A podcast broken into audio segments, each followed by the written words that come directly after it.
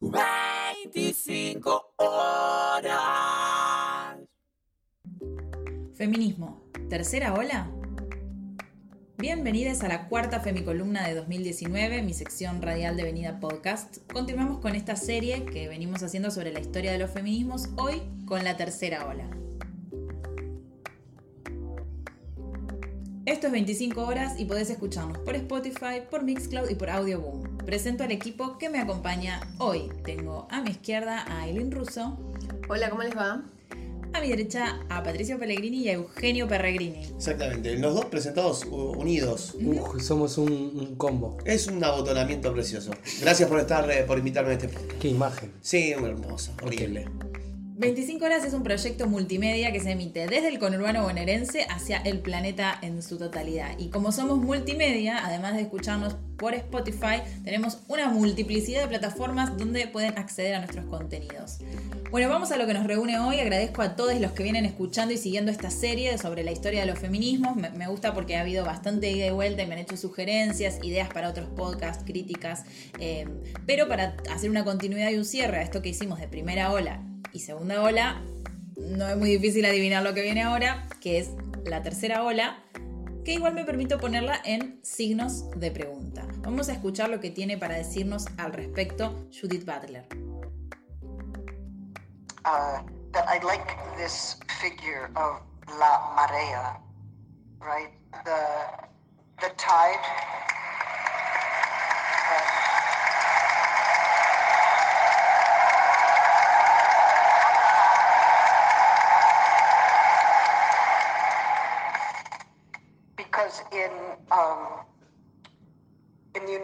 States and in the United Kingdom and maybe in Germany or Australia, we say there was the first wave of feminism and the second wave, and then maybe there's a third wave, but I never know when that starts.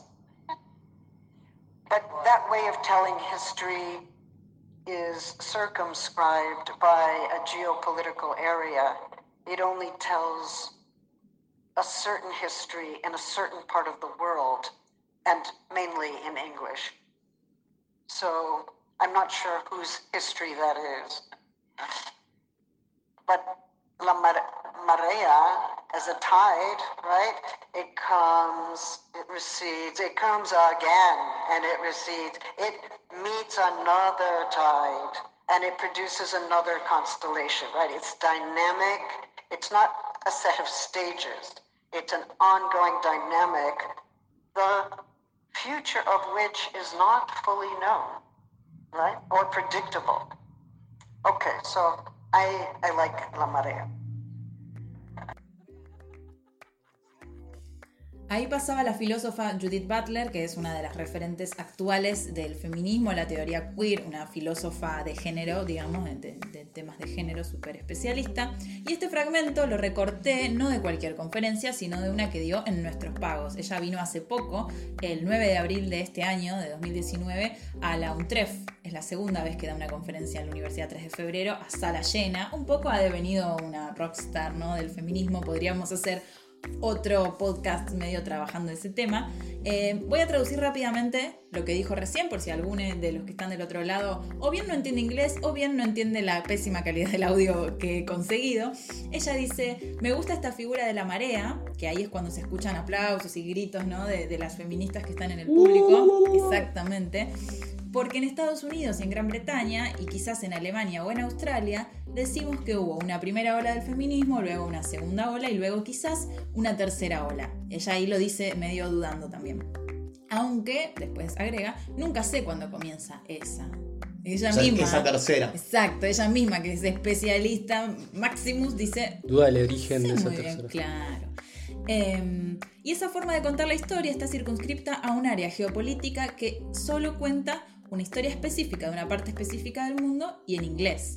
Así que no estoy segura de la historia de quién cuenta. ¿no? La histo- Claro. Digamos, el tema de las olas, como ya dijimos en el podcast anterior, en los dos anteriores, es una forma de construir un relato sobre todo este tema, sobre la historia del feminismo. Entonces, se ha hecho una historia en la cual se han, como siempre se necesita hacer al contar un relato, poner fechas y armar etapas. Pero ella lo que dice es, bueno, pero es la historia de quién la que cuenta, la historia del norte del mundo. Mundo, ¿no? Yo tengo una pregunta ahí. Eh, ella no sabe cuándo empieza o si realmente empieza. Bueno, es medio a propósito, que claramente no es que no lo sabe eh, porque no estudió, sino porque no está segura, y eso es de lo que vamos a hablar ahora, de que no hay un consenso tan específico como las Y de cómo categorizar la historia de quién, de quiénes también, desde dónde. Exactamente, de quiénes son son esos protagonistas, ya se empieza a desdibujar mucho más. Ustedes piensen en imágenes, ¿no? Piensen en la idea de una ola que estoy haciendo con la mano como que sube y baja y termina. Luego una segunda ola que hace lo mismo y ahora en realidad una cuestión más de marea. Ella lo piensa en términos de marea y piensen que la marea tiene que ver también con la figura que utilizamos para hablar de la marea verde, ¿no? Eh, es muy, muy latinoamericana y muy de que ella, si bien viene del norte y es muy consciente de su lugar de privilegio, eh, siempre intenta pensar en estas intersecciones con las diferentes opresiones y una de ellas es, por supuesto, habitar los sures del mundo. Eh, y termina su- su- su recorte, en realidad lo que yo recorté diciendo, eh, esto de la marea es una oleada que viene y se repliega, viene de nuevo y se vuelve a replegar y produce otra constelación. Es una dinámica cuyo futuro no se sabe completamente ni es predecible. ¿no? Es una revolución, las otras también lo han sido, pero donde intentamos ya desde ahora, porque es difícil porque lo estamos pensando en simultáneo, pero ya pensarlo como algo mucho más complejo. Claro, eso también iba a decir, es como, es, es más sencillo, imagino, pensar algo que pasó hace un tiempo que podemos categorizar como algo que ya cerró, que algo que estamos, en lo que estamos aún inmersas, digamos. Exactamente, aunque déjame decirte, Ailu, que hay gente que ya habla de una cuarta ola. Entonces, ¿estamos inmersas? Sí, pero en realidad también podríamos decir que no. Podríamos hablar de que estamos en una cuarta ola o incluso algunas historiadoras hablan de una quinta. Eh, yo he decidido como simplificar un poco, esto no deja de ser unos podcasts como de acercamiento, ¿no? Después hay todo tipo de bibliografía que me pueden pedir y consultar, de hecho algunos ya me han escrito preguntando, eh, para complejizarlo y, y es medio personal la lectura que cada quien haga, yo no, no, no creo que, ah, bueno, vos tomás esta postura y yo otra y no hay, no hay reconciliación, sino que son diferentes maneras de leer la historia. Pero igual es cierto lo que vos decís, de que si tomamos la versión de que todavía estamos en la tercera, bueno, cuesta pensarnos porque estamos pensando lo que está pasando ahora mismo. Distinto a algo que se puede analizar con distancia. Exactamente. Pero entonces, ¿pensamos la tercera ola en signo de pregunta como continuación de las otras? ¿O cómo sería entonces? Esto Hacemos- parece una película de Star Wars, básicamente. Tipo, es como Claro. cuál es el comienzo, cuál es el Señor principio, cuál es el final. ¿por dónde empieza? Es como. Sí, una cosa que. es como una- un medio loop. En realidad, esto de los signos de pregunta que yo usé y que también ella dijo, vieron que dijo maybe a third wave, usó el quizás, el maybe, eh, es justamente porque además de que, bueno, podemos decir, lo estamos viendo ahora, en realidad se comienzan a desdibujar mucho más los relatos. O sea, el relato, hay un consenso muy grande respecto a Ola 1 y Ola 2, como quien dice, que igual ya lo vimos en la primera ola, no sé si se acuerdan, quienes estuvieron conmigo en esa mesa, que sobre la ola 1 también hay dos versiones, ¿no? Una es tomar a las feministas ilustradas como primera ola y a las feministas sufragistas. Hago así con la mano y me alejo como en mi, en mi mente estoy señalando el mapa y tengo Europa, no, y tengo acá Estados Unidos. Entonces, primera ola em, en Europa, eh, ilustrada, segunda ola sufragistas en Estados Unidos. Esa es una de las versiones y la otra versión es no, la primera ola fueron las sufragistas porque como que hay una constitución más eh, De hecho. de autodenominarse feministas, en cambio lo otro fueron mujeres que precedieron la lucha de las mujeres, pero que en realidad no tenían nada que ver con el feminismo. Bueno, ¿Podemos decir que con la que hay mayor consenso es con la segunda entonces?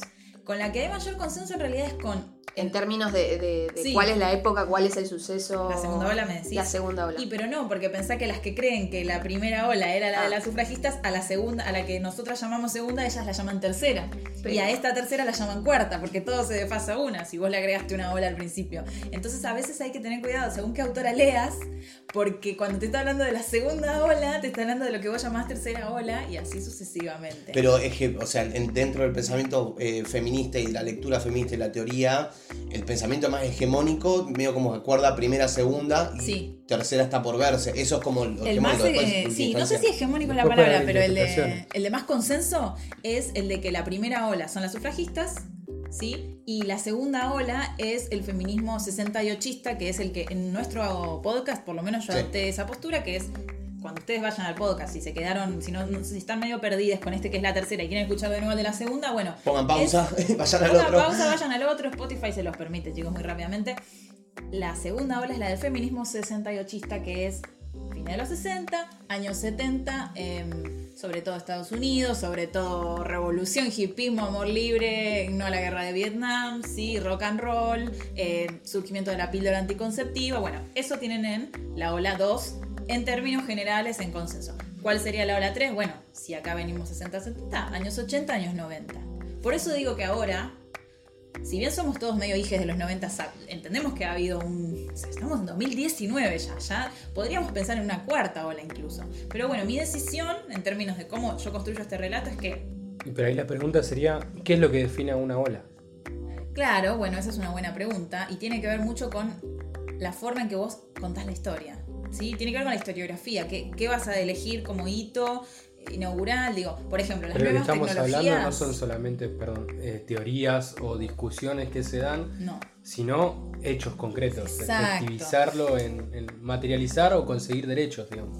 Eso que decís es muy importante porque es, digamos, la característica del feminismo. Lo- los feminismos, eh, como algo muy especial que tienen respecto a muchas otras eh, corrientes, discusiones y cosas que uno puede historizar, es que son tanto militancia y activismo como pensamiento teórico. Digo, nunca ha habido una, una ola o una etapa en la que uno pueda decir, no, acá hubo unas repensadoras, pero no se avanzó nada, no se activó. Pero tampoco existe lo contrario, no hay olas eh, de, levantamientos y insurgencias sin producción teórica. Hay un artículo de Daniela Suárez Tomé que vengo usando como referencia para estos podcasts que lo publicaron en la web de Economía Feminita, donde ella narra un episodio ocurrido en 1991 como el que signó la tercera ola. Por supuesto que a posteriori, ¿no? La- las historiadoras, lo que ya hablamos hace, hace unos instantes, de cómo reconstruyen eso. Em, Anita Hill, una abogada y profesora, no es un dato menor, ella no lo dice, pero si la googleamos, además vamos a decir que es una mujer, era una mujer negra, entonces abogada y profesora negra en Estados Unidos, eh, denuncia a un candidato de la Corte Suprema de su país por acoso sexual, que había ocurrido cuando él era supervisor de ella. Entonces ahora cito a Danila en esta nota que les digo eh, que estoy utilizando. Ella dice que este caso generó atención pública sobre el problema del acoso sexual en el ámbito laboral, además de una oleada de denuncias contra hombres poderosos. ¿Les suena de algo esto de oleada de denuncias? Michu. Exactamente, fue un primer Me Too de Estados Unidos en el año, les dije, 1991. Al año siguiente, 1992, cuenta Danila, que termina declarándose como el año de las mujeres. Luego de que el clima de cambios y revuelos que se vivía generó la elección de 24 mujeres como representantes para el Congreso y para el Senado de los Estados Unidos de América. ¿sí? A raíz de, entonces, una denuncia puntual, oleada de denuncias y mayor cantidad de elecciones de mujeres a las bancas decíamos, recuperar derechos, pero al mismo tiempo teoría además, pero efectivizarlo en, en conseguir y sostener esos derechos. Exactamente, y materializarlo en mujeres que te están representando en el Congreso y el Senado. Así que permítanme ahora la autorreferencia para decirles orgullosamente que nací en el año de las mujeres. Yo no te puedo creer. Eh, yo también. Se subió, se subió a la ola. Se subió a la ola. yo también. A la marea. Yo nací un año después. A la marea. Alguien que prestó atención al podcast es Bailín. Me encanta, me encanta porque está eh, afiladísima. Yo también. Y acá tenemos la metáfora de Butler, ¿ven? La marea que viene y se repliega y vuelve otra vez enriquecida con algo nuevo y vuelve a irse y estoy así haciendo con los brazos algo que no es nada radial, pero para que ustedes se figuren de ir y venir eh, con, con la marea, ¿no? Como un concepto ahora más de que se retroalimenta y no, no simplemente... Exactamente, Patricia. Yo tengo una pregunta con respecto a, a ese hecho en particular en Estados Unidos, Sí. eh, con, la, con la primera denuncia Me Too y que Sí. después, o sea, pasó todo eso con lo que en Congreso y las representantes que fueron. ¿Eso tuvo repercusiones internacionales? Porque un ejemplo que yo me pongo, por ejemplo, el movimiento de mujeres con todo el tema del aborto y la lucha en el Congreso, y, y etcétera, etcétera, eso tuvo repercusiones internacionales Sí. y es muy difícil no reconocer eso en cualquier parte del mundo. Ahora, ese, ese proceso, porque desconozco, Sí. ese proceso que se dio con el Me Too en Estados Unidos, ¿tuvo ese nivel de repercusiones? Bueno, para empezar, lo de lo estamos diciendo medio como una anacronía, ¿no? No fue un Too, o sea, fue una especie de Claro. lo que ahora se llama Too. ¿Cuál es la diferencia principal? Que si bien, como, como decíamos, a partir de los 80 podemos introducir el factor de nuevas tecnologías, no es lo mismo el- en términos de globalización y de telecomunicaciones o de redes sociales, si ustedes quieren, los años 80 o 90, que los años 2020, prácticamente los que estamos ahorita. Entonces, ahí hay una diferencia en términos de cuánto se puede expandir una ola. Claro. ¿sí? Y también algo muy interesante, digo esto porque por supuesto que hubo réplicas y si se quiere onda expansiva eh, hacia otros lugares, pero no en la fuerza o con la fuerza que tiene ahora en el caso de Argentina, que está como irradiando hacia otros lados. Eso por un lado. Por otro lado, además de la globalización mucho más fuerte y de las redes, creo que los feminismos del sur, de los sures del mundo, siempre son más internacionalistas y siempre son más empáticos y siempre son más de, constituirse como referencia para el norte, mucho más de lo que podríamos pensar hegemónicamente pasa al revés del sur copiando al norte, ¿no? Esto no significa que nuestras madres no sean Simone de Beauvoir y que no, y que, no sé, Judith Butler tenga un nivel de llegada y de eh, densidad intelectual y todo que quizás no hemos alcanzado todavía con las pensadoras de los sures, aunque es cuestionable. Pero es cierto que, como vos bien decís, lo que ahora está ocurriendo, si se me permite decir, dentro de la tercera ola, pero ya en una instancia más tardía, o si les gusta más, en esta cuarta ola que, se está configurando, sobre todo por la Revolución Argentina, hay mucha más eh, onda expansiva que la que había en ese momento. Es decir, para graficarlo, Anita Hill haciendo estas denuncias en el 91 genera una onda expansiva en su país, pero la verdad que, por ejemplo, en Argentina, ¿ustedes tienen algún registro de que en esa época se haya hecho una masividad de denuncias a abusadores? No. Eso ocurrió ahora con Telma Fardini, ocurrió ahora. Sí, en cambio, cuando ahora ocurren esas cosas, sí se replican en otras latitudes. Entonces, ahora yo creo que estamos mucho más entrelazadas, me gusta más decir así que globalizadas, pero también hay una cuestión de globalización que hace que los fenómenos sociales se repliquen con mucha más fuerza. No sé si responde. Sí, sí, sí, creo que sí. Para seguir dando claves del feminismo de la tercera ola, ahora nos ponemos un poquito más teóricos, teóriques. Eh, hace un tiempito tuve la suerte de asistir a una webconferencia que la dictó la filósofa Rosa María Magda, para quien la tercera ola, en términos de pensadoras, que es lo que vos me, decías, Pato, hace un rato, de bueno, también hay todo el tiempo producción de teoría, está asignada por el postestructuralismo francés. ¿Sí? ¿Qué es esto? ¿Qué, qué autoras podemos mencionar? Que no son todas francesas, aclaro desde ahora, pero que sí están asignadas por este, este pensamiento. Rosy Braidotti, Teresa de Lauretis, Gayatri Spivak, Gloria Saldúa y también el pensamiento queer, donde tenemos a Judith Butler, que ya la hemos estado escuchando, y a Paul B. Preciado, eh, filósofo no binaria, aunque no sé si ella se denomina no binario o ahora es varón, pero claro, eh, Paul B. Preciado, ¿no? Ex Beatriz Preciado, actual Paul B. Preciado, que es español, español le. Eh, nos encontramos con el pensamiento postcolonial también, o sea, además del pensamiento postmoderno, que es este postestructuralismo francés, el pensamiento postcolonial o decolonial, como me gusta más llamarlo, y nos vamos como viniendo al sur del mundo de a poco, ¿no? De hecho, algunas de las que les nombré ahí son latinoamericanas o son eh, hindúes, por ejemplo, ¿sí? No, no sé, estamos saliendo por fin de la, la, Europa y el Estados Unidos, o incluso cuando nos quedamos en Estados Unidos pensamos en las lesbianas, las negras y otras disidencias, y no en la feminista que habíamos pensado antes, ¿no? En, la ola anterior, que era la del rad, lo que ahora es el RADFEM, que en ese momento no era RADFEM, por supuesto, pero sí era el feminismo radical de la mujer blanca, heterosexual, con una serie de opresiones, pero también con una, carga grande de privilegios. Eh, las nuevas tecnologías en todo esto tiene muchísimo que ver, digo, no solo en términos del activismo, que ya lo hablamos, sino también en términos del pensamiento. Y entonces va a terminar eh, llegando un clásico, que, como, que hoy es un clásico como el manifiesto Cyborg de Donna Haraway, donde damos por, por, los aires con cualquier... Em, ¿Cómo decirlo? No, no, estoy a la altura de, de, de escribir o de reseñar a Donna Haraway, pero Digo, las ciencias exactas empiezan a cruzar con las ciencias sociales, empezamos a pensar por fuera de los límites del cuerpo humano, empezamos a pensarnos como cyborgs, el aborto toma eh, un lugar diferente para pensar en las corporalidades y como les dije, se da por los aires con todo tipo de eh, pensamiento estructurado justamente, ¿no? Nosotros en particular no vamos a hacer un podcast sobre la cuarta ola.